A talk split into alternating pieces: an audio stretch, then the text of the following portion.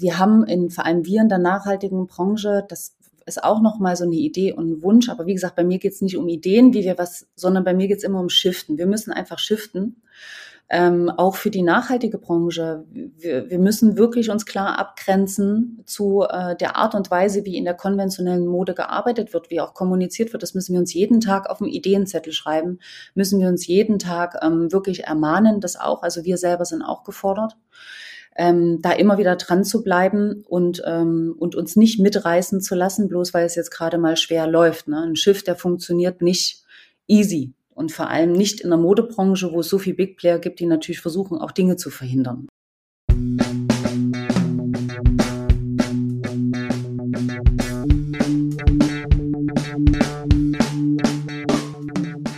Moin und herzlich willkommen zu Fair Fashion Talk ich wünsche dir erst einmal ein frohes neues Jahr und einen guten Start für 2024.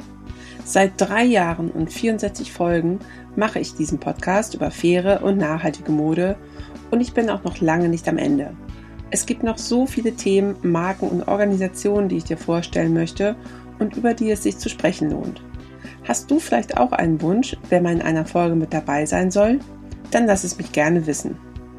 Wer zum ersten Mal dabei ist, dem möchte ich mich kurz vorstellen.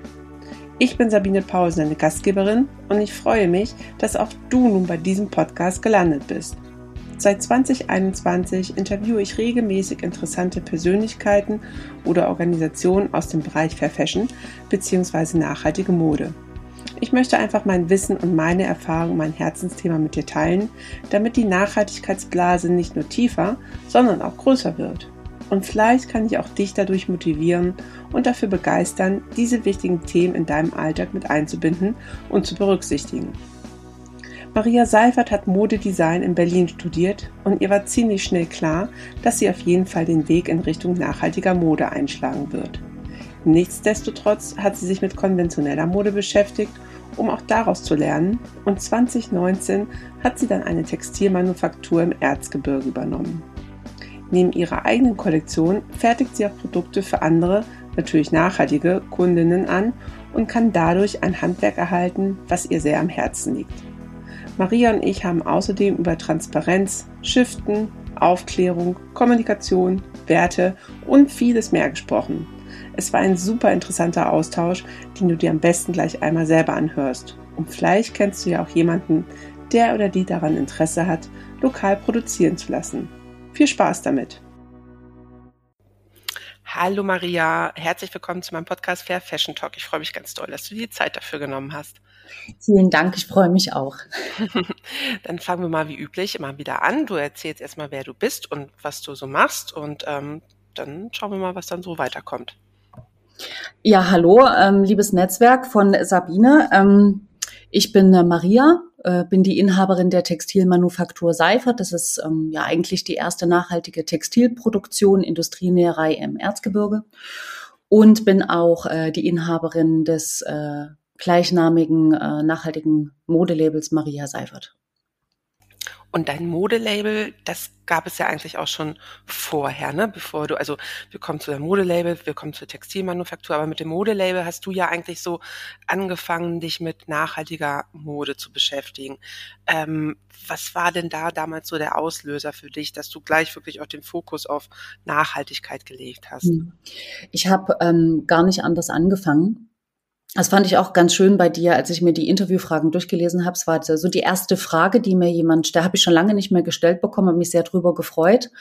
Ähm, ich habe gar nicht anders angefangen zu arbeiten. Ich habe schon immer nachhaltig Kollektionen entworfen. Ich weiß noch, dass ich nach dem Studium, ich habe ja dann direkt meine Tochter bekommen, ähm, ähm, habe ich natürlich ein bisschen Zeit gehabt zum Nachdenken. Ich hatte sehr viele Praktikas in der konventionellen äh, Modebranche, aber auch in Textildruckereien etc. gesammelt. War eher schon immer ein bisschen so der praktischere Typ und habe dann überlegt, okay, was machst du jetzt mit dem Modedesign-Studium? Ähm, habe damals ja noch in Berlin gelebt. Das war alles, ne, Berlin, Modewelt, da Fuß zu fassen, sehr, sehr schwer. Und äh, muss ehrlich sagen, saß auch mal einen Abend dann einfach so ein bisschen traurig mit Freunden von mir ähm, äh, in Berlin und wusste nicht so richtig, wohin mit mir, weil ich immer gesagt habe, ich möchte in der konventionellen Modebranche eigentlich nicht arbeiten. Und bin ganz ehrlich, da ging es mir noch nicht mal richtig um die Materialien, sondern schon von Anfang an immer um das soziale Miteinander ähm, und Gefüge, die in den Firmen einfach vorgeherrscht haben. Also ich habe das schon relativ früh für mich gefühlt und gespürt, ähm, dass das nicht mein Weg ist und dass ich das nicht gut finde und dass hier irgendwas falsch läuft.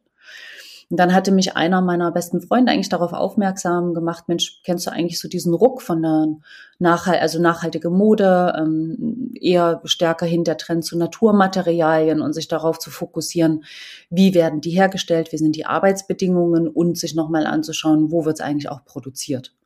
Also es war wirklich der komplette Anfang. So lange bin ich tatsächlich auch schon mit dabei.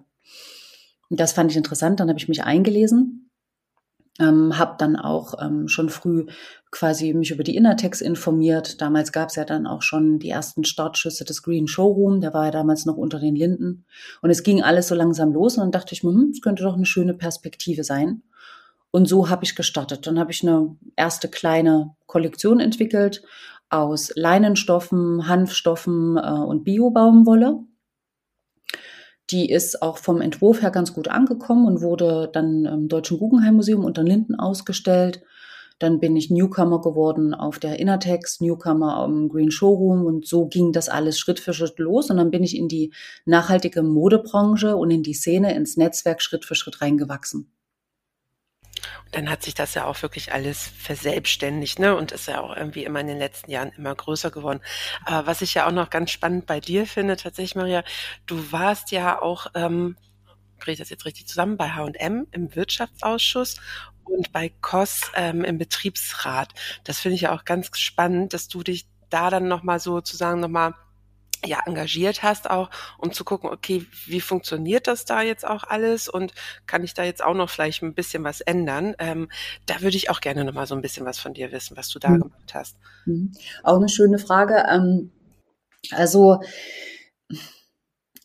ich habe äh, ja vorhin eingangs gesagt, dass ich der konventionellen Modebranche immer den Rücken kehren wollte. Und das habe ich auch. Ähm, mein Wissensdurst ist aber, was das angeht, dann doch recht groß, auch wenn ich von der Modebranche oft ein bisschen desillusioniert bin oder traurig bin, wie schwierig sich Dinge umsetzen, entwickeln. Ähm, also ich bin da so ein bisschen ungeduldig, es könnte schneller gehen. Und ähm, habe dann aber gemerkt, ich möchte, ich weiß gar nicht super viel von der konventionellen Modebranche, weil mir da auch nie einer wirklich eine Chance gegeben hat. Und ähm, dann war es soweit, dass ich äh, 2019, dann kam alles äh, zusammen, ähm, für COS angefangen habe zu arbeiten. Hier im Store in Leipzig wurde ja der erste COS-Store aufgemacht. Bin ich jetzt richtig 2019? Da muss ich selber noch mal nachlesen. Entschuldigung. Ich guck, ich guck. Also es war auf alle Fälle vor 2020. Äh, das weiß ich. Ähm, und bin dann, äh, habe dann zweieinhalb, habe mir so drei Jahre gesetzt und habe äh, äh, nach zweieinhalb Jahren wurde ich schon ein bisschen unruhig, war dann auch schon Betriebsräte mittlerweile, war dann auch schon im Wirtschaftsausschuss. Und äh, das war eine sehr, sehr interessante Erfahrung, muss aber dann ehrlich sagen, dass ich dann nach drei Jahren einfach auch an Expertise und an Fachwissen, was ich aus der konventionellen Modebranche da mitgenommen hatte, da war dann mein Wissensdurst auch gestillt und ich wollte weiter reisen. Also die konventionelle Mode, auch da war dann einfach weiterhin nicht so interessant für mich, dass ich da verweilen äh, wollte. Und auch noch die Strukturen jetzt, auch im Konzern, ist von der Kommunikation und äh, die Herangehensweise im Punkt Thema Nachhaltigkeit das, was kommuniziert wird hier in den Läden in Deutschland, ähm, das ist ja nochmal was anderes zum Headquarter, ne? Ähm, das war einfach nicht befriedigend. Und das äh, für, ja, also das Headquarter ist das eine, aber das, was in den Läden äh, landet und so wie die, wie die Mitarbeiterinnen und Mitarbeiter geschult werden, etc., das ist halt alles dürftig. Und das hat mich dann einfach nicht mehr ausgefüllt. Auch die Information im Wirtschaftsausschuss, äh, das war nicht direkt ein Miteinander. Also ein Wirtschaftsausschuss ist ja eigentlich dafür da, dass er zum einen natürlich kontrolliert, was ähm, äh, ein großer Konzern oder ein Unternehmen macht, ist aber unter anderem auch ein Organ, was zusammen mit den Unternehmen auch denkt und entwickelt. Und das muss man wirklich sagen, das wird boykottiert und das wird nicht, ist nicht gewollt. Und ähm, gut, dann wie es immer bei mir war, hat sich eins zum anderen ergeben. Ich wurde dann abgeworben von, von COS ähm, wurde gefragt, ob ich nicht die Stunden, ich habe immer in Teilzeit gearbeitet, also Teilzeit kann man schon fast gar nicht sagen, ich nehme mir immer so 18 Stunden, die ich gerne noch für andere Projekte ähm, unter der Woche aufwenden möchte und wurde dann von den Flächenheldens eine Personalberatung gefragt, ob ich nicht zu ihnen wechseln möchte. Das finde ich ein sehr spannendes Thema, weil wir da Führungskräfte und Nachwuchsführungskräfte für den Modefach- und Einzelhandel suchen. Einer unserer größten Kunden ist Pico und Kloppenburg. Wir suchen aber auch für Max Mara und Nike, also Fox Retail. Und dann dachte ich mir, okay, das ist eine andere schöne Perspektive. Es ist ein tolles kleines Team. Äh, die Kommunikation ist super. Ähm, ich steige hier goodbye konventionelle äh, Modeunternehmen, das füllt mich nicht aus. Ich mache das und mein eigenes Unternehmen und bringe halt mit dem Wissen, was ich im Konzern gesammelt habe, eher mein, mein Unternehmen weiter. Und man muss dazu sagen, es ist nicht so ein Wissen, dass man sich denkt, wow, jetzt hat sie mega viel drauf, ne, sondern man nimmt eher das mit, was man schon immer gespürt hat, was nicht gut läuft und was man im eigenen Unternehmen verändert. Und ähm, das war hauptsächlich dann die Erfahrung, es besser zu machen mit dem eigenen Personal, worauf man dann nochmal äh, geschärfter gucken muss. Ja, das kann ich mir auch gut vorstellen, dass das eigentlich eher nochmal so ein bisschen für dich vielleicht so als ähm, ja, stützender Beitrag war, dass du gesagt hast, okay, eigentlich kann ich mir das vorstellen, wie es da abläuft, aber ich schau mal selber da irgendwie so ein bisschen rein und guck, ähm, was da so passiert. Und eigentlich war es nur eine Bestätigung für dich wahrscheinlich und zu sehen, okay, äh, nee, so möchte ich es nicht machen. Ähm, ich weiß, wie ich es besser machen kann. Ne? Mhm. Also das kann ich mir gut vorstellen. Also da als kleinen Nachtrag auch noch in der Modebranche, ähm, hatte ich nämlich letztens erst ein Ge Gespräch mit einer lieben Kollegin von mir, ist es ja oft so, dass man sich viele Dinge einfach selber beibringen muss. Also du, du kriegst es in den Universitäten nicht äh, vermittelt, was am Markt los ist. Du musst in die Firmen rein und dir das anschauen. Und diesen, in diesen sauren Apfel muss man zum Teil einfach beißen. Und das hat mir extrem viel gebracht. Ich habe mir dadurch ähm, sehr viel Fachwissen angeeignet oder auch vielleicht nicht, also nicht eher das Fachwissen, sondern eher einen sehr großen Eindruck verschafft. Und das war am Ende sehr lehrreich. Mhm, das glaube ich. Und du hattest eben einmal noch mal auch kurz erwähnt, ähm, dir geht das alles immer nicht so schnell genug mit der nachhaltigen Mode und ähm, die Akzeptanz dabei. Würde oder hast du denn irgendwelche Vorstellungen, Ideen, wo du sagst, Mensch, wenn man das so und so machen würde, irgendwelche Kooperationen vielleicht noch machen würde oder eine andere Bühne äh, den Brands bieten würde, dann würde es nochmal so einen richtigen Push geben. Hast du da schon mal irgendwelche Ideen ausklamüsert, wo du sagst, daran könnte man arbeiten? Also ich würde es eher als ähm, als Wunsch formulieren und nicht als Idee, weil ich jetzt mit der Textilproduktion eher in auch, naja, vielleicht nicht eine Bittstellerinnenposition gerückt bin, aber schon natürlich von anderen Modemarken ähm, äh, abhängig bin. Und äh, das hat sich dieses Jahr, vor allem jetzt Ende des Jahres, sehr klar herauskristallisiert, was das sein muss. Und das sind die großen Marken, die es schon sehr gut machen, wie zum Beispiel Marco Polo, oder ähm, Ulla Popkin etc., dass die sich wirklich auf zum Beispiel Manufakturen konzentrieren, lokale Produktion und sich diesem Thema hinwenden. Also es ist halt jetzt leider mein Spezialgebiet. Ich muss es jetzt eingrenzen, weil damit beschäftigt habe ich mich dieses Jahr sehr viel beschäftigt. Und einfach ein Signal setzen und sagen, wir starten jetzt durch, wir gehen das an, wir unterstützen hier regionale Produktionen, damit auch wieder, ähm, äh, ja, wie auch der Nachwuchs wieder auf dieses Thema aufmerksam gemacht wird, weil im Moment ist es einfach ein riesengroßes Problem, dass wir die textilproduzierenden ähm, äh, Strecken einfach halten. Also da rede ich wirklich von Industrienäherinnen, von den Handwerkerinnen, die am Ende Bekleidung zusammennähen. Und das ist ein ganz, ganz, ganz, ganz großes Problem. Klar, es ist mein Hauptschwerpunkt. Und das ist ein Wunsch und ähm, auch eine Idee, dass man hier stärker mit größeren Marken, die auch die Aufmerksamkeit haben, die es gut machen, die sich mit dem Thema schon wirklich sehr sinnvoll beschäftigen, es sehr gut in ihre Kollektionen implementieren, die nochmal mehr Diversität auch in den Marken haben, dass wir die einfach für uns gewinnen können. Und das ist halt sehr, sehr schwer. Also das ist wirklich super schwer. Und da würde ich mir manchmal von, von dieser ja, doch, wir sind eine etablierte Marke, wir wissen, wie es läuft, würde ich mir ein bisschen mehr Differenziertheit wünschen und Offenheit gegenüber kleineren Unternehmen, kleineren Teams, die vielleicht nicht so bekannt sind wie man selber und nicht so ein riesen Big Player sind, weil gerade die kleineren Marken, die rocken es jetzt gerade extrem. Also wir haben ja gerade über die Flächenhelden kriegen wir ja eine Insolvenz nach der anderen mit. Und der Markt sortiert sich im Moment wirklich neu. Ich finde das sehr schlimm. Ich finde es aber zum Teil auch sehr berechtigt. Und ich hoffe, dass ganz viele kleinere Marken einfach durchhalten, dass der Fokus auf die gelenkt wird. Das ist auch noch eine Idee von mir auf alle Fälle, um den Markt in Bewegung zu bekommen, weil wir brauchen Vielfalt am Markt. Nicht nur Nachhaltigkeit, sondern auch gute Produkte, gute Kollektionen. Die Kunden werden langsam interessierter an Produkten, die ein bisschen außergewöhnlicher sind, ein bisschen fashionable sind, auch in Deutschland. Ne? Da hängen wir ja noch ein bisschen hinterher. Aber das, wir müssen uns einfach mehr öffnen, wir müssen ein bisschen mutiger sein, wir müssen ein bisschen toleranter werden ähm, und ja, ein bisschen mehr Abwechslung reinbringen. Das würde ich mir auf alle Fälle wünschen und das ist auch eine große Idee. Das dauert eine Weile, diesen Shift, das wird dauern. Ich hoffe, dass wir kleineren Unternehmen das bis dahin durchhalten und dass wir die Aufmerksamkeit bekommen, die Unterstützung, vielleicht auch wie jetzt durch Podcast mit dir. Ich habe ja dieses Jahr viele Podcasts gemacht. Ich nutze die auch immer sehr, sehr gerne. Zum einen macht es Spaß, äh, mich selber nochmal zu reflektieren und zum anderen vielleicht wird auch mal jemand auf uns aufmerksam, weil es ist unglaublich wichtig, ich appelliere auch nochmal an dein Netzwerk, wer das hört. Es ist unglaublich wichtig, Unternehmen wie unsere zu unterstützen kleine inhabergeführte Boutiquen in euren Städten, die vor allem sich nachhaltig ausrichten. Das sind tolle Menschen, die tolle Konzepte an den Start bringen, tolle Kollektionen haben. Ähm, und das muss man einfach mehr unterstützen. Und dann auch noch mal eher diesen Shift nachhaltige Mode ist nicht teurer als konventionelle Mode. Das muss man hier wirklich, shiftet das im Kopf. Ist auch noch mal ein Wunsch, shiftet. Also meine Ideen sind eher shiften, shiften, shiften. Also wir müssen, das ist eine reine Umdenkensache. Das ist eine ähm, reine Denksportarbeit. Für mich.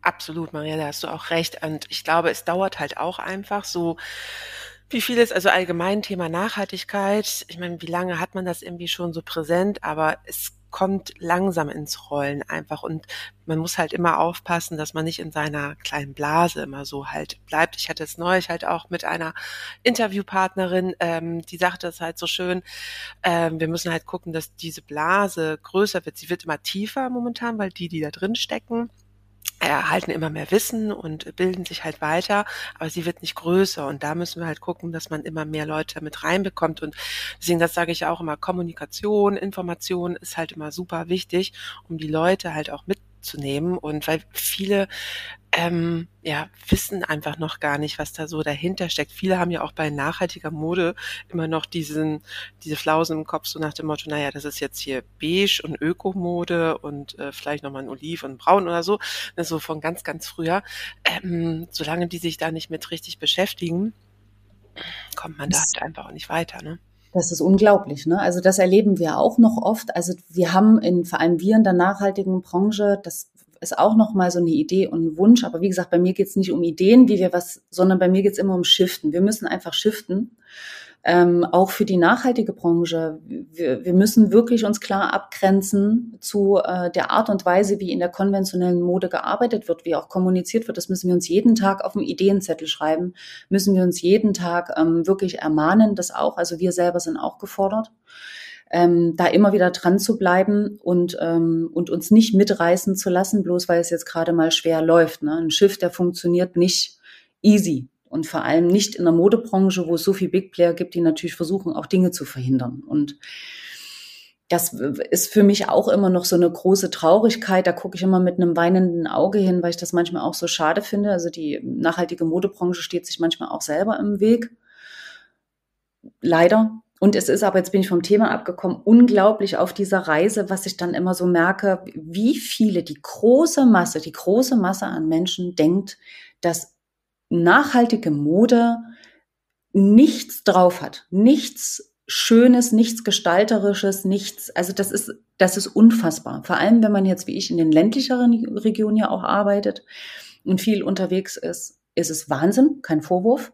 Aber das muss uns in der nachhaltigen Branche auch einfach noch viel bewusster werden. Es ist nicht, nicht, äh, nicht, äh, nicht Berlin und Stuttgart und Hamburg und Leipzig ist the place to be, sondern darum gibt es ganz, ganz viel mehr. Und deswegen sind die sozialen Netzwerke so wichtig. Das müssen wir einfach ausbauen. Wir müssen immer wieder in die Erklärungsarbeit gehen und nicht die Nase rümpfen, sondern sagen, hey, sie wissen es einfach nicht. Ne? Es gibt total viele Menschen, die wissen es einfach nicht. Und genau.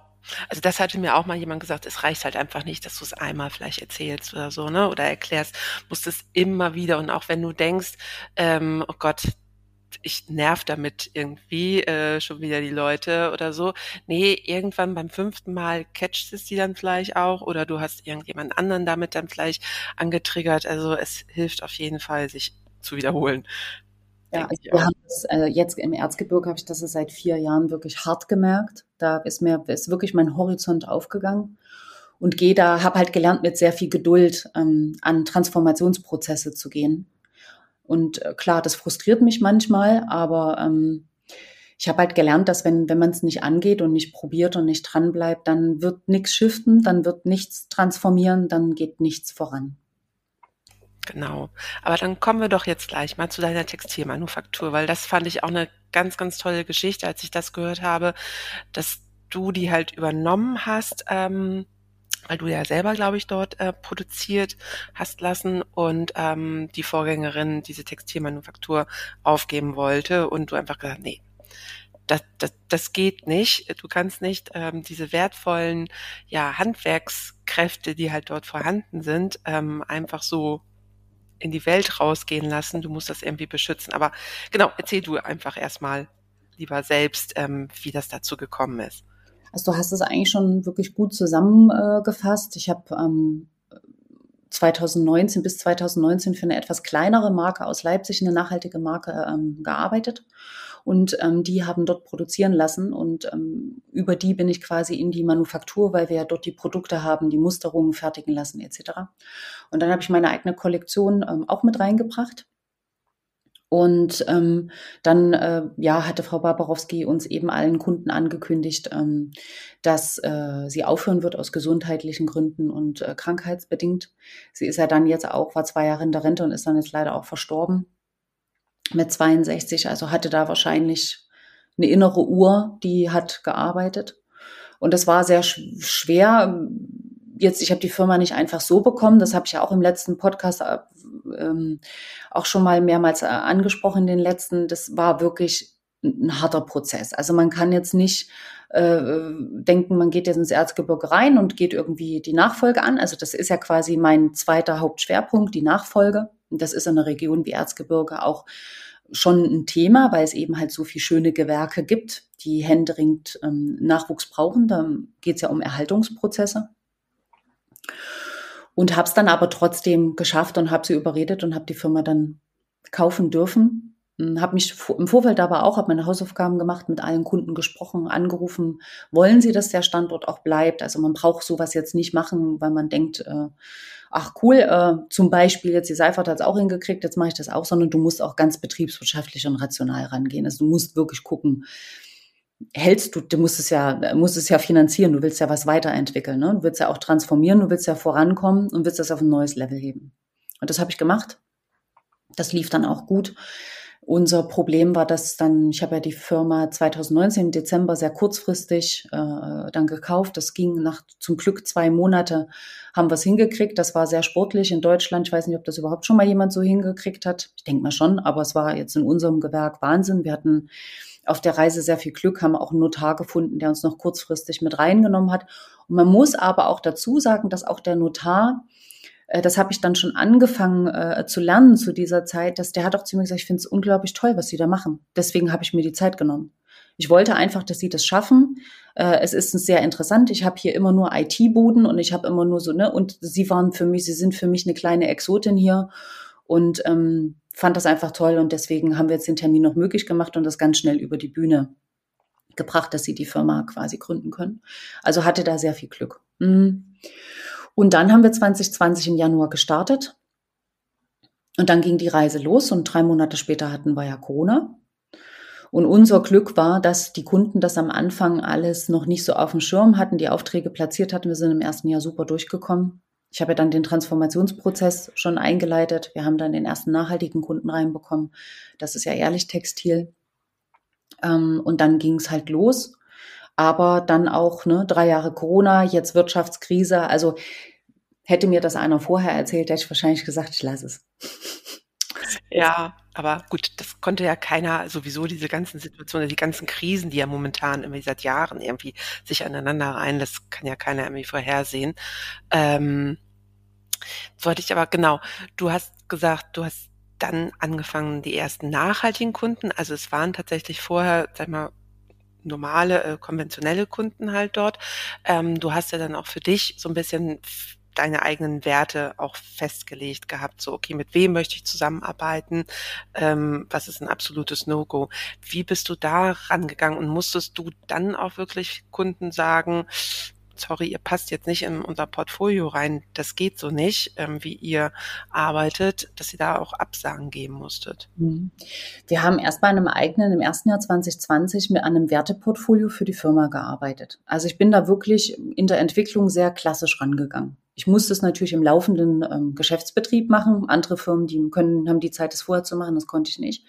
Ähm, wir haben uns ein Wertesystem selber entwickelt und dann hatte ich erstmal für, für uns so einen kleinen Fahrplan, wo will ich hin mit der Firma, äh, wo wollen die, wollen die Mitarbeiterinnen, was ist ihnen wichtig, wer sind wir eigentlich? Ich habe eigentlich angefangen, im Geschäftsbetrieb die neue DNA der Firma zu entwickeln.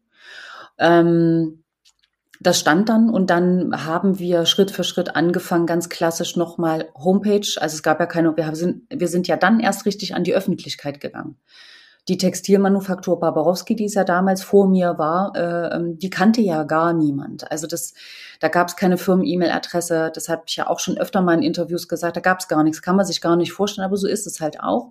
Und dann haben wir das Schritt für Schritt alles aufgebaut. Es gab ja zum Glück dann auch ähm, Förderung. Also wir haben auch die Digi-Förderung damals bekommen während der Corona-Zeit und konnten dann sowohl für die Modemarke die Seite renovieren oder neu aufsetzen und die Textilmanufakturseite nochmal komplett neu bauen. Ähm, wir sind am Anfang mit so klassischen Anbietern rangegangen wie Jimdo und haben dann jetzt aber alles selber auf dem eigenen Server und auch aus Datenschutzgründen und wollten das einfach alles selber entwickeln und in die Hand nehmen. Und ja, wir, dann ging's los. Dann gingen die Google-Suchmaschinen, die ganzen Prozesse los und dann haben wir da irgendwie in eine Nische reingetroffen. Dann kam Ehrlich Textil, dann hat sich das rumgesprochen. Dann bin ich ja aus Berlin gekommen mit meiner ganzen, äh, mit dem Fashion-Netzwerk, die das dann auch alles mitbekommen haben und habe da sehr viel Unterstützung bekommen. Also die spürt man nicht sofort, aber ich habe gemerkt, die Leute reden. Also sie reden jetzt drüber, die finden das super klasse und haben es angefangen zu kommunizieren.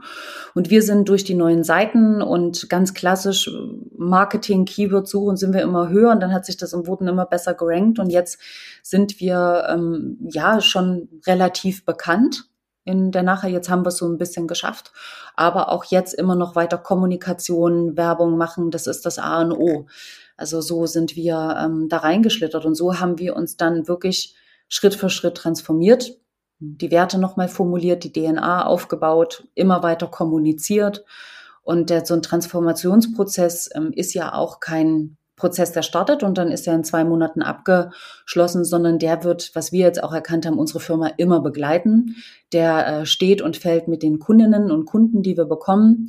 Also wir sind jetzt auch noch mittendrin. Ich würde sagen, in 2023 haben wir wirklich komplett Anfragen nur von Marken, die sich nachhaltig ausrichten wollen. Vor allem kleinere Marken haben aber jetzt in 2020, äh, 2023, Entschuldigung, dieses Jahr war wirklich krass. Also ich habe mit Hess Natur gesprochen, ich habe mit Puma Deutschland gesprochen. Also wir haben auch wirklich mit großen Kunden gesprochen. Ähm, da hatte ich ja eingangs schon äh, gesagt, das ist problematisch, da den Shift hinzubekommen. Aber ähm, auf alle Fälle spricht man uns jetzt mittlerweile an, wenn es um das Thema nachhaltige Produktionsstätte, Industrienäherei und vor allem lokale Produktionen geht, mit Hauptschwerpunkt Mindestlohnanpassungen, faire Löhne in Deutschland auch und einen respektvollen Umgang mit unseren Mitarbeiterinnen und Mitarbeitern, aber auch einen respektvollen Umgang muss ich mit Kunden bei uns immer noch üben. Also das auch. Also auch ein Riesentransformationsprozess. Das kann ich mir auch sehr gut vorstellen, ja, ja, weil die dann natürlich auch manchmal so ein bisschen denken, so ihr seid Dienstleister, ja. ähm, ne, da kann man dann ja mal hier so ein bisschen einen auf Welle machen. Ähm, nee, aber das ist auf jeden Fall wichtig. Aber was würdest du, also okay, die meisten Firmen kommen jetzt auf euch schon zu, aber ähm, wenn du jetzt äh, einen neuen Kunden anwärmen möchtest, was gibst du denn für ähm, ja für Argumente vor, wo du sagst, okay, ähm, wie gesagt, Deutschlandproduktion versus ähm, weiß ich, Asienproduktion oder andere. Also was hast du da für Argumente, wo du sagst, okay, das sind wirklich eure Vorteile, wenn ihr bei uns in Deutschland einfach produziert? Ähm, das brauche ich zum Glück nicht. Also wenn ich auf Kunden zugehe, wir haben ja jetzt dieses Jahr ein Leistungsportfolio erarbeitet. Also sowas hatte die Firma, wir haben ja auch Unterlagen erarbeitet für die Firma. Es gibt Onboarding-Unterlagen und jetzt ein Leistungsportfolio, in dem wir auch jetzt gesammelt haben, was wir die letzten Jahre alles produziert haben. Also wir sind ja sehr groß aufgestellt. Können wir ja dann vielleicht im Nachgang auch nochmal ähm, kurz drauf eingehen. Ich beantworte jetzt erstmal die eine Frage. Ähm, das muss ich gar nicht mehr.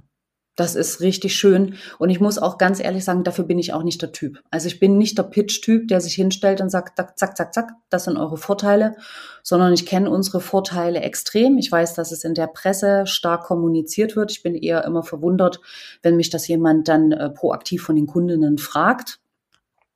Aber da pitchen wir nicht. Also das, äh, das machen wir eigentlich nicht. Wenn ich auf die Kunden proaktiv zugehe, dann mache ich das nicht mit der Besonderheit, wir sind super nachhaltig, sondern wir sind eine Produktionsstätte. Das ist unsere Leistung. Wir sind fokussiert auf nachhaltige Kundinnen. Wir wollen auch nur nachhaltige Kundinnen.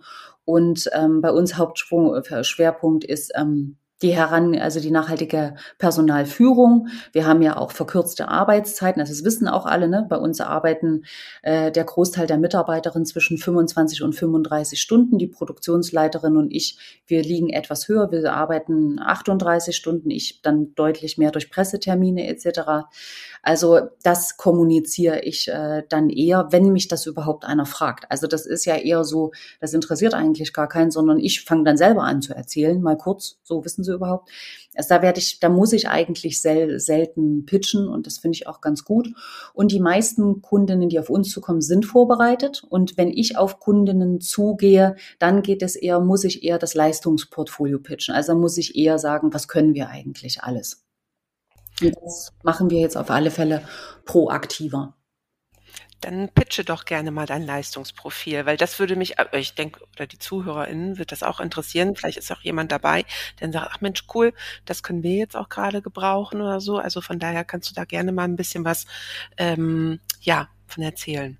Mhm. Also wir sind ja einer der Textilproduzentinnen, die sehr viel produzieren. Ich sage immer, das, was wir nicht können, weil bevor ich aufzähle, was wir alles können, sage ich lieber das, was wir nicht können. Das sind sehr, sehr schwere Stoffe, wie zum Beispiel dicke Canvas oder Denim, klassisch Denim. Das ähm, schaffen unsere Maschinen nicht, da haben wir auch die Expertise nicht. Oder wir verarbeiten keine Lederware. Oder wir verarbeiten keine ähm, äh, Wäsche mit ähm, Bügel einsetzen, Stäbchen einsetzen. Ansonsten können wir eigentlich alles. Wir machen ähm, Urban Casual Sportswear, darauf sind wir ein bisschen spezialisiert jetzt seit zwei, drei Jahren. Das heißt, wir machen Sportswear-Kollektionen, die aber eher auch im Alltag gut getragen werden können für unsere Kunden. Das ist ja auch immer kundenabhängig. Wir haben Tennismode produziert, wir haben Yogamode produziert, wir produzieren Unterwäsche, jetzt auch Spitzenunterwäsche. Wir machen seit 2023 Bademode. Wir machen die klassische DOB, wir machen die klassische HK also DOB für alle, die es nicht wissen, die Damenbekleidung, HK die Herrenbekleidung. Wir können äh, Kinderbekleidung, haben wir auch schon gemacht. Wir haben aber auch schon pflegemedizinische Wäsche für Stoma-Patientinnen, also mit Darmauslässen gemacht. Hier auch sehr hochwertig mit Spitze. Und sind aber auch im Heimtextil- und Accessoirebereich zu Hause. Das ist ja schon eine ganze Menge, ja genau. würde ich mal so sagen. Und ähm, wenn ich mich noch so recht an früher erinnere, ähm, ihr macht doch dann passive Lohnveredelung, heißt es doch dann, oder? Wenn ihr die ganzen Materialien und Zutaten bekommt, oder? Also irgendwie kann ich mich da so von früher noch dran erinnern, oder? Ähm, nee, also wir, ich, wir sind eigentlich in eine, eine, eine klassische Lohnkonfektion und mhm. Industrienäherei. Wir sind spezialisiert auf größere Stückzahlen. Mhm. Machen aber auch kleinere Stückzahlen. Also wir produzieren ab einem Stück bis Open End ähm, sind aber jetzt aufgrund der Expertise meine Mitarbeiterinnen, das sind ja ähm, wirklich klassisch ausgebildete Industrienäherinnen, da habe ich ja sehr großes Glück, die sind spezialisiert auf, ich sag's mal ein bisschen salopp, Weg, Wegstemmen und Masse. Wir erfreuen uns aber jetzt schon langsam, dann wird das Portfolio auch geöffnet für kleinere Stückzahlen, die ein bisschen mehr unsere Zeit und Geduld auch brauchen. Macht auch sehr viel Spaß, mussten wir uns ein bisschen reinarbeiten. Das war halt nicht wegstemmen, sondern das war ein bisschen tüfteln und ähm, eher dann auch im Zuge mit diesen Kunden in die Vorberatung gehen. Also das bieten wir ja auch großflächig an. Wir haben ähm, ja jetzt mit meinem Assistenten sind wir Doppelspitze Design-Team quasi, sind ja auch beides studierte Diplom-Designer, sind da auch sehr gut. Ähm, wir können in den Designprozessen beraten. Wir machen aber auch klassische Onboarding- und Vorproduktions- ähm, äh, Aktivitäten wie wir machen die technischen Zeichnungen, wir machen die Tech-Packs, wir helfen bei der Materialauswahl, da aber wirklich spezialisiert auf nachhaltige Materialien. Also wir beraten nicht ähm, hinsichtlich konventionell hergestellter Stoffe, sondern wir beraten wirklich nur hinsichtlich nachhaltiger ähm, äh, Textilien ähm, und auch gerne Zutaten. Bei den Zutaten müssen wir hier und da mal ein bisschen Kompromisse machen, aber da stellen wir nicht nur, also stellen wir ein großes Netzwerk auch bereit und aber beraten auch mit. Also wir hatten jetzt dieses Jahr zwei KundInnen, die quasi sich komplett haben bei uns beraten lassen. Das war eine Golfmodenkollektion, die wir nochmal auch im Design nochmal ein bisschen mit ausgerichtet haben, aber auch nochmal hinsichtlich der Verwendung nachhaltiger äh, Stoffe und Zutaten. Also ein Rundumpaket tatsächlich. Was ich tatsächlich eben meinte dann, nämlich ist, ähm, dass die Kunden, egal, passt da auch, ähm, dass die KundInnen dann die Materialien euch aber geben. Ihr seid nicht für die Bestellung von irgendwelchen Stoffen, Zutaten oder so zuständig. Da kümmert ihr euch nicht drum, ne? Ähm, wir, doch, wir unterstützen und helfen. Das ist bei uns aber tatsächlich kostenpflichtig. Also die Zeit, die ich aufwende, auch für, ne, klar, wir kriegen auch Kunden, die sagen, hey Mensch, kannst du mir bei der Bestellung helfen? Ich bin da nicht so firm. Ähm, dann lösen wir auch Bestellungen aus. Aber du hast völlig recht, wir gehen nicht so wie das früher der Fall gewesen ist oder wie es noch viel in internationalen Betrieben der Fall ist, dass wir komplett in Vorkasse, Vorleistung gehen, die Stoffe einkaufen und die Zutaten einkaufen. Das machen wir alles nicht. Nee, gut, das wäre ja auch ein zu großes Risiko. Ja. Letztendlich, genau, die äh, KundInnen müssen ja auch irgendwie eine Art Verantwortung dann übernehmen, indem sie halt euch dann die Materialien zur Verfügung stellen. Kennst du schon Yesango, The New Fair? Das ist unser Online-Shop für nachhaltige Produkte. Mit Yesango möchten wir nachhaltigen Brands eine weitere Plattform bieten, ihre Geschichte zu erzählen und dir wertvolle nachhaltige Produkte vorzustellen. Du findest neben Fair Fashion, nachhaltigen Schmuck, Schuhe, auch innovative und kreative Home- und Lifestyle-Artikel. Wir legen sehr viel Wert auf Transparenz und daher ist es uns wichtig, dir die Marken und deren Produkte mit interessanten Informationen vorzustellen und dich somit bei deinem bewussten Konsum zu unterstützen. Das ein oder andere Brand hast du vielleicht auch schon einmal in einem Interview in meinem Podcast gehört. Schau doch einfach mal vorbei. Vielleicht findest du bei Yesango dein neues Lieblingsbrand. Den Link findest du in den Show Notes.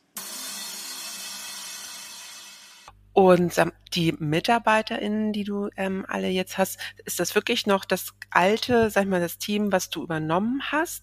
Ähm, oder gab es da vielleicht auch schon sogar jetzt Zuwachs? Weil das hört man ja leider auch immer wieder, dass ähm, gerade solche Handwerksberufe keiner mehr irgendwie Lust, das zu lernen. Alle wollen immer nur studieren irgendwie gleich. Wie siehst du da, dass, dass du auch dann Nachwuchs irgendwie vielleicht damit auch fördern kannst? Oder, ähm, wie ist da die Situation bei euch gerade?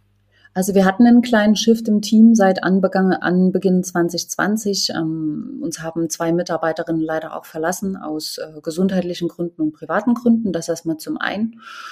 Dann haben wir aber auch Teamzuwachs bekommen, definitiv in der Zeit, in der Legerei und Bügelei und aber auch durch meinen Assistenten. Er ist jetzt der jüngste Mitarbeiter, der ist, ähm, er ist jetzt 30 dieses Jahr geworden. Also kriegen wir einen ähm, jungen Shift, auch etwas jüngeren Shift rein.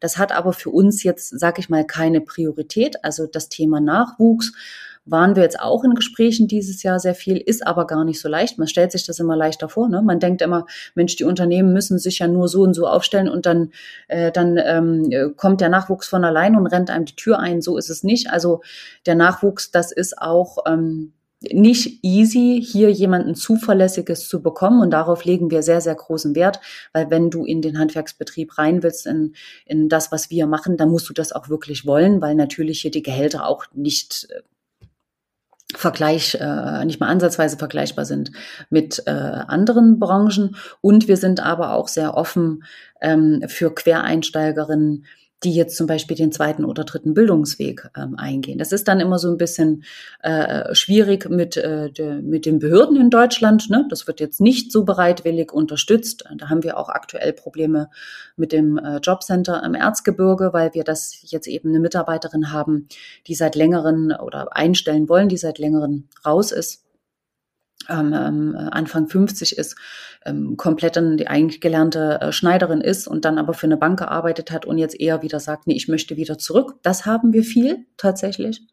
Und da den Shift noch hinzubekommen, dass wir strukturell auch unterstützt werden, das ist sehr, sehr schwer. Also es ist so ein, ja, also bei uns ist es eher nicht so der klassische Nachwuchs, wir bilden jetzt äh, aus, sondern haben eher hohe Nachfrage bei QuereinsteigerInnen oder RückkehrerInnen und äh, den Nachwuchs, da sind wir aber dran. Also das ist aber tatsächlich Netzwerkarbeit. Da muss ich mich noch ein bisschen öffnen. Äh, das habe ich dieses Jahr auch für mich gelernt. Da gibt es noch ähm, Auszubildendenmessen, jetzt auch regional. Da werde ich mich nächstes Jahr mit andocken. Dann sind wir ja für den äh, EKU Zukunftspreis, wurden wir jetzt wieder ausgezeichnet in 2023. Die Preisverleihung ist aber 2024. Da werde ich den Betrieb mit ausstellen. Also das ist Fleißarbeit, Netzwerkarbeit. Ja. Klar, das auf jeden Fall, aber es ist ja gut schon mal zu hören, dass es auf jeden Fall, es tut sich ja ein bisschen was und es ist ein bisschen Bewegung drin und es gibt die Möglichkeiten, weil, wie gesagt, was ich so manchmal bei mir im Umfeld so mitkriege, diese ganzen Handwerksberufe, ähm, wie gesagt, da hat keiner Lust zu, die sterben so ein bisschen aus und ähm, das finde ich halt sehr schade, weil, weil sie natürlich auch schlecht bezahlt werden teilweise ähm, und da denke ich, da müsste auch irgendwie ein bisschen mal was geändert werden, um da das Interesse zu steigern. Absolut. Ähm, wir also bei uns ist der große Vorteil, dass es mit mir in der Geschäftsführung, also ich bin jetzt 41, bin eigentlich ja ja diese neue Arbeitgeberin, äh, ähm, äh, äh, ähm, wie sage ich jetzt, habe ich den äh, Faden verloren. Ähm, ja, also Zeit, äh, Arbeitgeberin, Phase, Sphäre. ja, die neue Arbeitgeberin. Nicht Region, sondern Generation. Jetzt Generation, ja, genau. Okay, da in der Richtung war ich auch schon, aber fiel mir jetzt auch nicht ein. Entschuldigung, voll weggeflogen. Ähm, und das merken natürlich der jüngere Nachwuchs. Also viele folgen uns tatsächlich über Social Media und kennen uns auch von Social Media. Und das ist ein Vorteil unserer Firma, die da vielleicht ein bisschen mehr Bewegung jetzt drin hat ähm, äh, in puncto Bewerber, BewerberInnen. Ähm, das macht dann viel dieser, ja, ich bin ja jetzt nicht jung, jung, aber dieser etwas jüngere Shift in der Geschäftsführung mit, ja, viel Erfahrung deutschlandweit in der Modebranche. Das merken viele. Dann zeigen wir uns sehr offen und normal auf Instagram.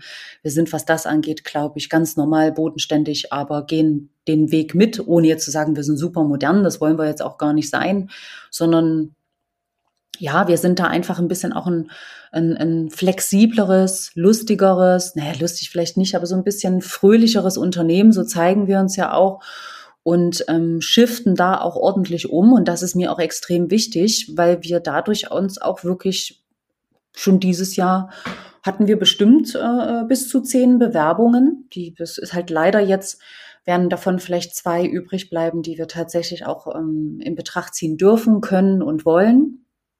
Aber es hat mich dieses Jahr sehr gefreut. Also das war, da merkt man schon, ein, äh, eine Bewegung. Und das müssen halt alle anderen Firmen im Erzgebirge auch hinbekommen. Und das kriegen halt auch schon viele hin. Also ich habe äh, gestern erst ähm, eine äh, Radiowerbung, ähm, MDR Jump war das, im Radio dann im Auto gehört, weil ich pendel ja viel hin und her. Ist, MDR Jump ist jetzt nicht mein Favorite, aber es ist trotzdem immer wieder lustig. Äh, und die waren bei Lauscher, ähm, bei der Glasbläserei in Lauscher. Und das fand ich total toll. Also die machen das ja super bei dem Radiosender. Und da war einer von Lauscher in der Glasbläserei, ich weiß nicht, ob das der Chef gewesen ist oder was, und der war so gut drauf. Und da habe ich selber dann schon irgendwie gemerkt, du musst jetzt nicht immer gut drauf sein, aber der hat, du merkst, der steht im Stoff, das ist ja wie bei uns, du hast irgendwie so deine Erfahrungen in der Region, du weißt, was du kannst, was du nicht kannst und du weißt, du kennst die Hürden. Und er hat das so locker flockig äh, kommuniziert, wie toll doch der Handwerksberuf ist und dass hier auch mal einiges schief geht. Ach egal, komm und ne, und hat so eine Werbung gemacht. Und das war so sympathisch, dass ich mir dachte, der bekommt auf alle Fälle ein, zwei Bewerberinnen da rein oder Interessentinnen, die sich das mal angucken. Also, und ich glaube, da muss man im Gewerk, in unserem Gewerk, im Handwerk, muss man Lockerheit reinbringen. Ja, und das vielleicht halt einfach auch so ein bisschen interessanter gestalten. Ne? Also wie bei euch das halt einfach jetzt ist, dass ihr sagt, okay, nachhaltige Mode, es ist, nein, es ist kein Trend. Nachhaltige Mode ist kein Trend, das wollen wir so nicht sagen, aber es wird halt immer populärer einfach und ich glaube, da springen dann auch vielleicht viele drauf an und sagen, okay, das ist auch was Besonderes und auf den oder auf den Zug wollen wir mit aufspringen und das wollen wir unterstützen. Also ich glaube, ähm, wie man sowas dann auch präsentiert. Darauf kommt es auch einfach drauf an, um das so ein bisschen wieder. Also die, die Bewerberinnen bei uns, die äh, finden auf alle Fälle die nachhaltige DNA der Firma, das ist für die ein ausschlaggebender, ausschlaggebender Punkt. Aber auch, dass wir eben anders mit unseren MitarbeiterInnen umgehen und dass wir eben keine 40-Stunden-Woche haben. Also wir, ich bin da ja wirklich aufgeklärt und ähm, da tun wir sehr viel und das kommt bei vielen positiv an. Und da sagen auch einige BewerberInnen, klar, das Geld ist wichtig, aber wenn ich natürlich eine 35-Stunden-Woche habe und arbeite freitags ähm, äh, bis 11.15 Uhr, dann ist das natürlich schon für mich ein entscheidender Punkt.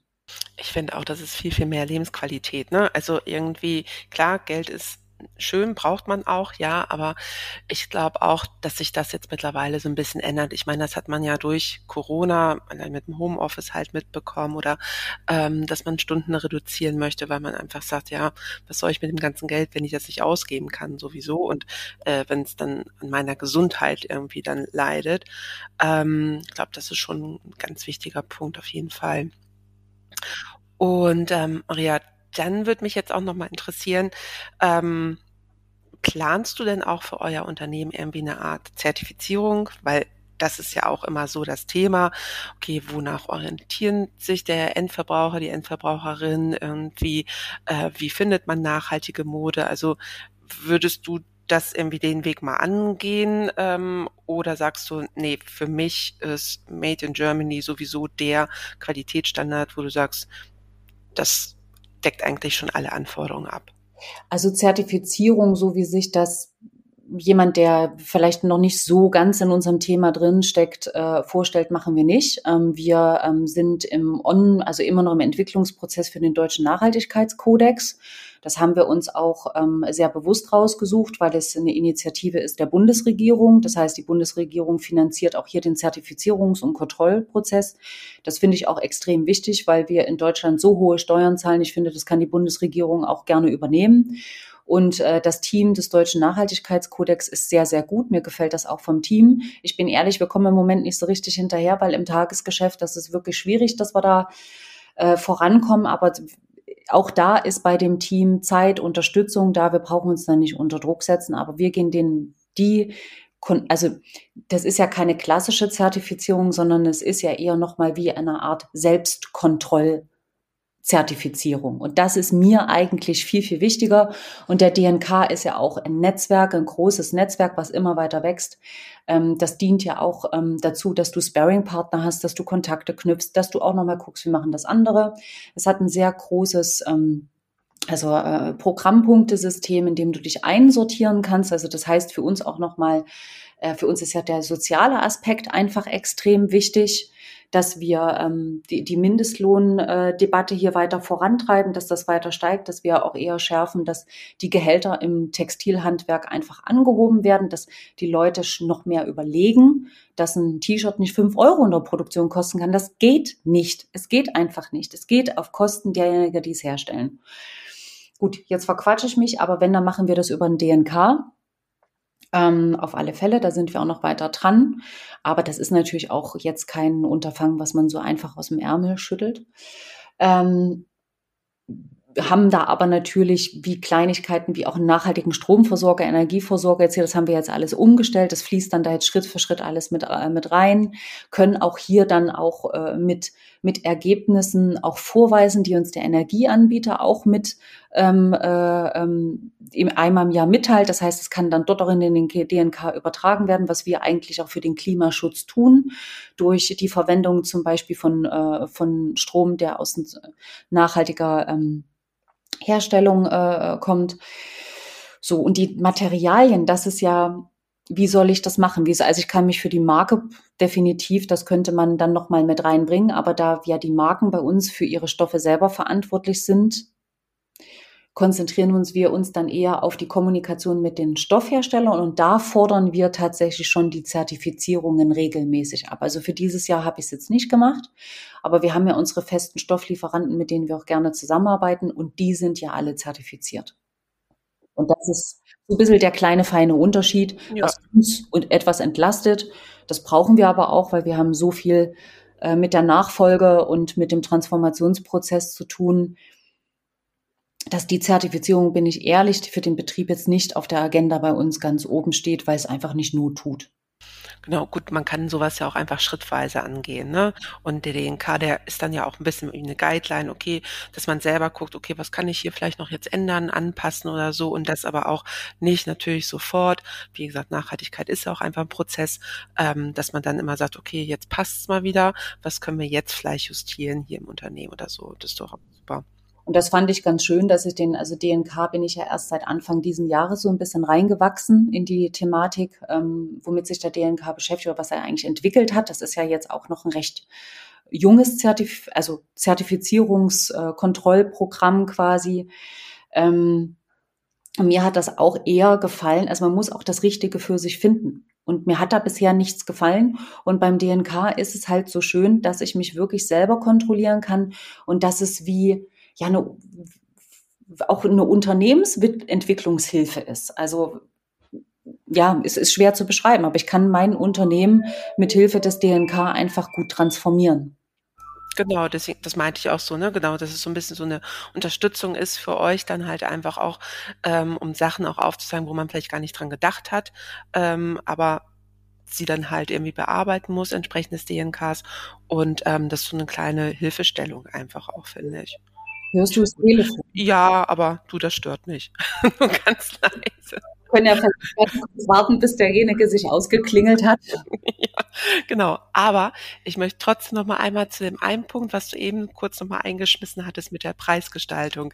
Da habe ich nicht gestern Abend gerade mit einer Freundin auch drüber unterhalten, die dann auch meinte, das kann doch nicht sein. Warum merken manche denn einfach nicht, dass diese günstigen Preise völlig unrealistisch sind und das ja eigentlich gar nicht funktionieren kann. Und da sind wir halt auch wieder, finde ich, bei dem Punkt, ähm, ja, man muss es immer wieder erklären, man muss es kommunizieren und solange es halt nicht vor der eigenen Haustür irgendwie passiert, ähm, ist es für manche einfach noch so, ähm, ja, nicht weltfremd, aber es ist so ähm, nicht greifbar und dann machen sich viele Menschen auch gar keine Gedanken darüber, dass mhm. Preisgestaltung einfach nicht funktionieren kann. Mhm. Ähm, ich hoffe oder ich denke eigentlich, dass bei dir die Kundinnen ähm, anders darauf reagieren, wenn du die Preise wahrscheinlich mit denen ansprichst, dass sie dafür auch Verständnis haben, ähm, dass es ein bisschen teurer ist. Ähm, aber dafür kommt einfach auch ein ganz anderes Produkt am Ende dann dabei raus. Ne? Das würde ich noch nicht mal sagen. Also ich würde nicht sagen, dass wir ein anderes Produkt rausschießen als eine andere Produktionsstätte international gesehen. Also da haben wir wirklich hohe Konkurrenz. Die sind mindestens, also sind, wir sind, also ich würde sagen, wir, schön für uns, wir sind genauso gut wie Sie, weil ja eigentlich die internationalen Produktionsstätten immer die sind, die sich so ganz toller, großer Aufmerksamkeit ähm, äh, beglücken können. Also die ja, die einfach auf die immer geguckt wird. Und die internationale Produktion wird auch in sehr vielen nachhaltigen Blogs ähm, und Bloggerinnen, die beleuchten ja eher das als die lokale Produktion. Also ich frage mich dann eher, was ist denn da eigentlich los? Was, was haben wir denn eigentlich für ein Problem mit der lokalen Produktion? Und das ist eigentlich der Kern. Also ähm, wir haben in Deutschland oder in der Textilbranche einfach ein Problem mit ProduzentInnen wie mir. Und ich habe noch nicht herausgefunden, warum das eigentlich so ist. Zum einen wird natürlich immer kommuniziert, wir sind teurer. Ich, ich finde, wir sind nicht teurer, sondern wir bilden einfach für Deutschland ein ganz realistisches Bild, was eine Produktion, was eine Textil, also was, was eine Produktion eines, eines Textils kostet. Und wenn wir das mal ins, in Vergleich setzen, wenn wir zu einer Maßschneiderin gehen, haben wir das Thema nicht. Wenn wir aber in eine Industrienähe rein wie unsere kommen, dann geht es um Stückzahl, dann geht es um Preise, die nach unten gedrückt werden. Wenn wir aber sofort in, einen, in einen, äh, eine kleine Schneiderei in die Innenstadt gehen, dann bezahlen wir für das Hosenkürzen auch 15 bis 20 Euro, was wir im Übrigen, äh, das kriegen wir günstiger hin, weil wir einfach schneller sind. Das wollte ich nur mal kurz dazu sagen. Ne? Also es ist, ich glaube einfach, dass in den Köpfen noch überhaupt nicht klar ist, was wir da eigentlich tun und dass es auch bisher immer noch viel zu wenig Menschen wissen wollen. Das erstmal zum einen. Aber auch den Preisdruck. Ähm, das ist ein bisschen, ich will da nicht gemein wirken. Also wir haben extrem viele tolle Kunden und Kundinnen. Die die Preise mit uns mitgehen. Ne? Also die ganz klar sagen, okay, das ist Deutschland, wir haben hier ein, die auch wirklich kommen, sagen, wir wissen, dass ihr andere Personalkosten habt. Und das Personalkosten ist ja das eine. Wir haben einfach auch extrem hohe sozialversicherungspflichtige Leistungen. Und da gehe ich auch extrem in die Erklärung und bin auch immer zum Beispiel ganz streng mit den Krankenkassen oder auch ich lege mich ja auch gerne mal mit dem Finanzamt an und so, bei denen wir haben eine eine Fiskaldiktatur in diesem System, die ist einfach immanent und das müssen die EndverbraucherInnen müssen das einfach begreifen. Ist auch nochmal ein Schiff, dass alle mithelfen.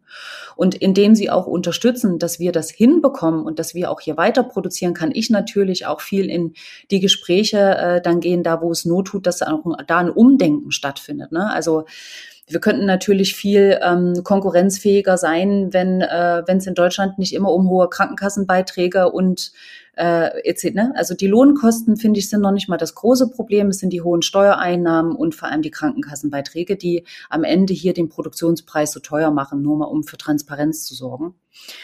Ähm, Jetzt bin ich schon wieder ein bisschen vom Thema abgekommen. Entschuldigung, das passiert mir öfter mal. Ähm, aber wir haben auch viele nachhaltige Marken, die den Preis drücken wollen. Also das ist, ähm, das finde ich auch immer wieder schade. Ich muss aber mit dazu sagen, die großen Marken, wie zum Beispiel Ehrlich Textil, sind das nicht.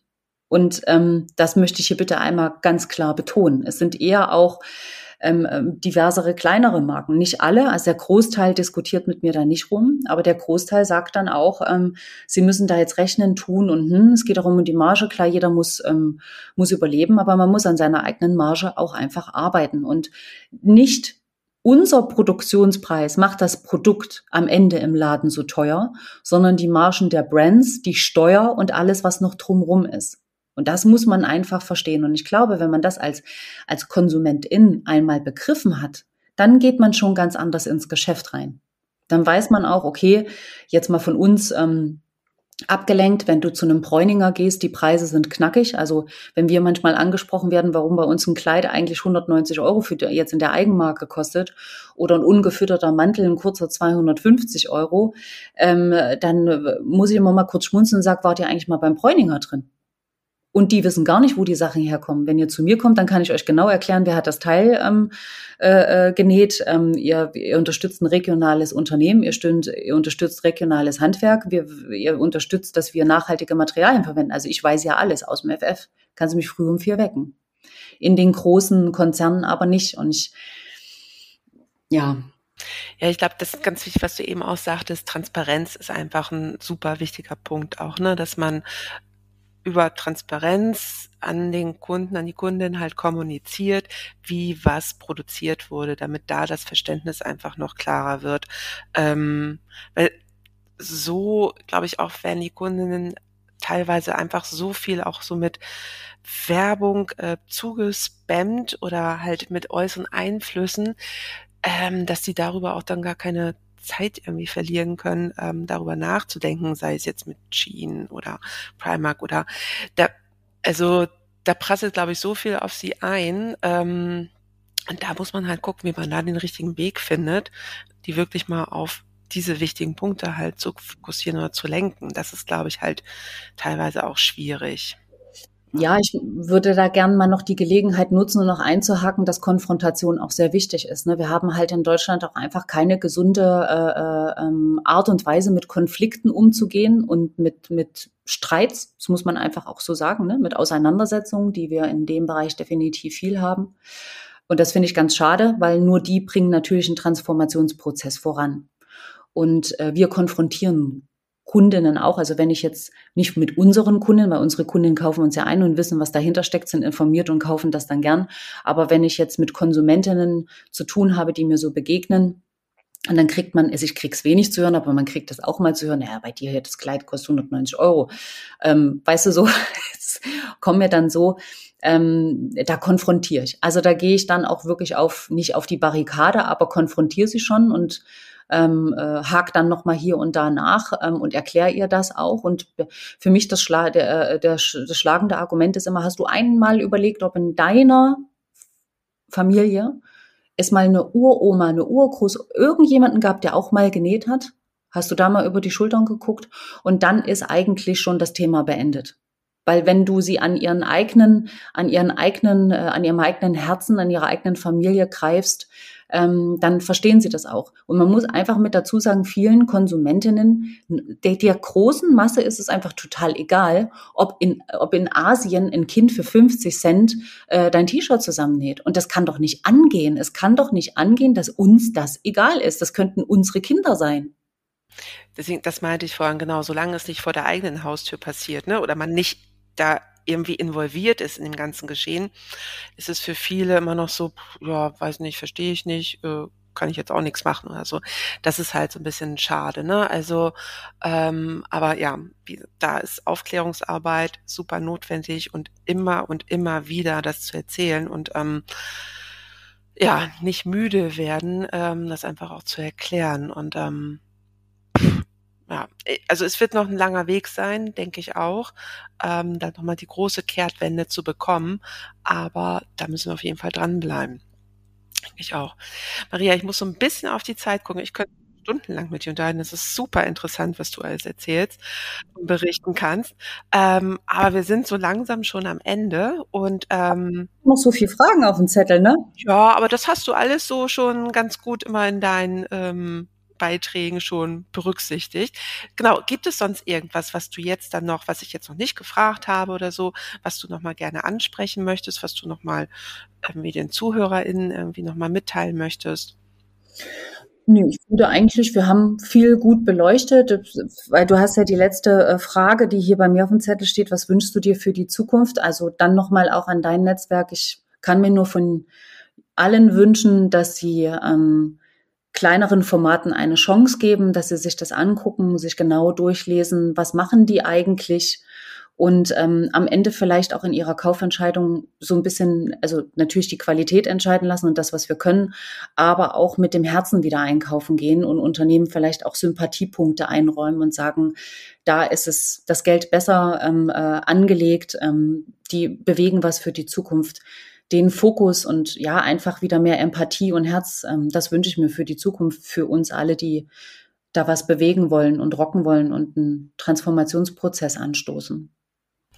Das ist doch nochmal ein ganz, ganz toller Schluss, das mit Herz auf jeden Fall. Ähm, genau, ein bisschen mehr Bewusstsein wieder schaffen und ähm, äh, ja, also wir glauben auf jeden Fall daran und wir werden daran arbeiten und ähm, genau, damit danke ich mich ganz doll für deine Zeit, Maria. Es war wirklich super interessant. Und ähm, ja, vielleicht hören wir nochmal voneinander, vielleicht nochmal wieder ein, zwei Jahren nochmal eine Folge machen, wie es dann bei dir so sich alles entwickelt hat. Und ähm, genau, dann wünsche ich dir erstmal einen schönen Tag. Vielen Dank, das wünsche ich dir auch. Es war sehr schön mit dir. Vielen Dank für die tollen Fragen. Ähm, ich habe ja irgendwie, ich habe ja noch eine Frage an dich. Ach so, ach so, hast du jetzt noch. Okay, alles klar. Das wünschst du dir, ja. Für mich wäre es sehr interessant, du arbeitest ja eigentlich hauptberuflich auch noch in einer Vertriebsagentur. Ne? Habe ich das richtig verstanden? Das ist keine Vertriebsagentur, das ist tatsächlich ein Textilimporteur, äh, wo ich aber jetzt tatsächlich nicht mehr arbeite. Ähm, genau, ich fange im Januar bei einer ähm, äh, anderen Firma an. Genau, es war ein Textilimporteur, ähm, wo ich 13 Jahre tatsächlich auch gearbeitet habe und ähm, eher halt auch ähm, für Großkunden, mhm. ähm, aber natürlich auch die fordern nachhaltige Themen und deswegen war ich da als CSA und Nachhaltigkeitsmanagerin angestellt, genau. Und wie kam es zum Podcast, also die Eigeninitiative, weil du machst es ja in Freizeit, das muss man ja mit dazu sagen. Ne? Genau, das fing tatsächlich an. Ähm, ich hatte ja zwei, leider auch 2020 beziehungsweise 19 hatte ich die Akquise gemacht hier in Hamburg für die Green Fashion Touren. Ah. Die kennst du wahrscheinlich aus Berlin, ja, genau. Ja. Und ähm, das habe ich dann in Hamburg gemacht und äh, ja, 2020 haben wir dann damit angefangen, kurz vor Corona, äh, die erste Pressetour zu machen und dann war in dem Jahr, glaube ich, nur noch eine Tour dann möglich. Und dann, also der Podcast war dann auch so ein Corona-Kind einfach. Ähm, ich hatte dann, ja, während Corona, ähm, weiß nicht, habe ich mich darüber so ein bisschen schlau gemacht und dachte, ach Mensch, das wäre toll. Und dann habe ich überlegt, ja, welche Themen denn? Ja, und dann kam ich immer wieder zum Thema Fair Fashion. Und mein Mann meinte auch mal so, Biene, das ist halt dein Thema. Ähm, mhm. mach das doch. Und das war halt dann auch die Idee mit den Green Fashion Touren, dem Podcast.